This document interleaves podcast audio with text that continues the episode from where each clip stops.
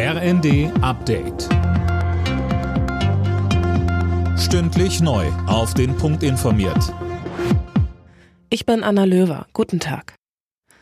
Der mutmaßliche Todesschütze von Paris hat bei seiner Festnahme zugegeben, dass er ein Rassist ist. Der bereits in der Vergangenheit wegen rassistischer Gewalt angeklagte Franzose hatte gestern vor einem kurdischen Kulturzentrum drei Menschen erschossen.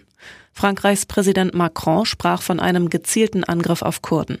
Nach den tödlichen Schüssen war es gestern Abend in dem Viertel zu Ausschreitungen gekommen.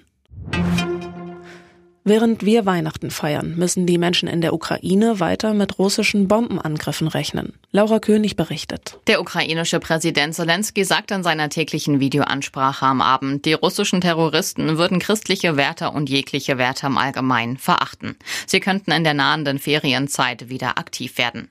In der Ukraine wird Weihnachten eigentlich erst am 6. Januar gefeiert, wie es auch in Russland Tradition ist. Wegen des russischen Angriffskriegs werden aber immer mehr Stimmen laut, wie im Westen schon am 24. Dezember den Heiligen Abend zu feiern. Die aktuelle Influenza-Welle wird teuer für die deutsche Wirtschaft. Das Kieler Institut für Weltwirtschaft hat nachgerechnet, wie hoch die volkswirtschaftlichen Kosten sind und kommt laut Welt am Sonntag zu dem Ergebnis, dass allein durch die Krankheitsausfälle ein Minus von mehr als 30 Milliarden Euro zusammenkommen könnte.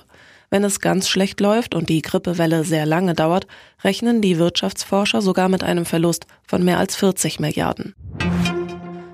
Große Teile der USA sind weiter schockgefroren. Schuld ist die arktische Kaltfront, die für Temperaturstürze um 40 Grad gesorgt hat.